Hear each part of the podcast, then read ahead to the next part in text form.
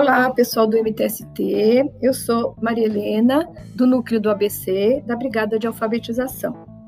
Hoje eu vim gravar para vocês um podcast sobre o tema racismo, que é um assunto bastante incômodo para todo mundo, tanto para quem sofre atitudes racistas quanto para quem presencia e se sensibiliza com essas atitudes.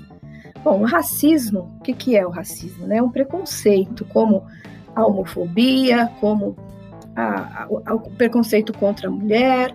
O racismo também é um preconceito que as pessoas têm em relação a outras pessoas sem que as conheçam e é um julgamento preconcebido de outra pessoa por, pelo seu tom de pele ou por sua ou por pertencer a algum povo. E a gente precisa falar sobre isso, combater isso e, e criar modos de se fortalecer contra, contra essa discriminação. Bom, é, é um, uma atitude muito violenta e cruel que pode provocar tanto violência física quanto moral. A violência física a gente tem visto inúmeros exemplos aqui no Brasil, com crianças, adolescentes, adultos, negros que são vítimas de violência física por autoridades policiais ou por alguns outros grupos, pelo tom da pele, pela cor que tem na pele. E a gente viu também há alguns dias que foi veiculada a violência praticada por um policial contra, contra o George Floyd, que era um negro e que foi morto pela pressão que, o, que o policial exerceu sobre seu pescoço. Né? Ele morreu em, em razão disso, e simplesmente porque ele era negro. Mas o racismo não é só contra negro, né? A gente vê na história que ele faz parte aí da humanidade há muito tempo, né? No, no, no século passado, na, por meio do metade do século passado, a gente viu a perseguição aos judeus na Europa, que foram levados para campos de concentração e muitas, muitas mortes foram causadas por esse preconceito. Quanto os muçulmanos, que por alguns muçulmanos participarem de grupos terroristas. Muitas pessoas acham que todos os muçulmanos são terroristas e têm medo e procuram fazer com que fica, fica, fica distante deles. Ou chineses hoje, né, que a gente escuta tantas pessoas falando que a culpa da pandemia é da China, que o povo chinês é que provocou tudo isso. E a gente não pode levar isso a sério.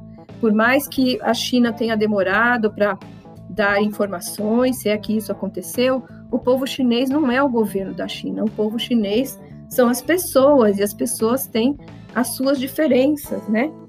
Então a gente precisa pensar nisso também quando a gente julga uma pessoa.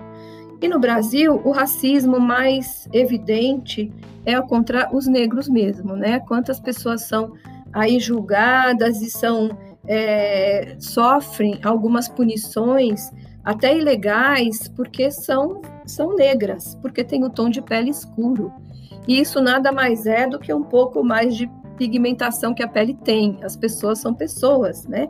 São, são gentes, todos somos gentes, inteligentes, com formas de agir, com formas de pensar, com defeitos e qualidades como qualquer, como todos, somos todos iguais. Mas a gente vê, vê também que existem algumas, alguns movimentos antirracistas muito importantes para que a gente conheça e se baseie neles, né? A fim de que a gente possa também se movimentar e, e lutar contra isso. Nos Estados Unidos tem um exemplo bem emblemático que é a Rosa Parks, que em 1955 ela acabou levantando um movimento antirracista porque ela se recusou a deixar o lugar dela em que estava no ônibus para um branco ocupar. Naquela época, a, segregação era muito maior do que hoje, né? muito mais nítida, mas a, a Rosa decidiu que ela não ia deixar o lugar dela para o branco se sentar, porque ela tinha esse direito, e com isso muitas pessoas acabaram aproveitando o momento e manifestando a revolta toda. A mesma coisa aconteceu na Índia, que o Gandhi levantou também um movimento pacifista que levou os hindus a se revoltarem contra a, a discriminação provocada pelos ingleses. Afinal, os hindus eram os moradores, eram os habitantes originais do país, e os ingleses tomaram, colonizaram e inferiorizaram o, os hindus, e colocaram como pessoas que não tinham os mesmos direitos que os ingleses. E aí a gente tem inúmeros exemplos de como a gente pode agir, né, quando o grupo é forte, quando o grupo se, se liga para defender e, e ir contra alguma injustiça.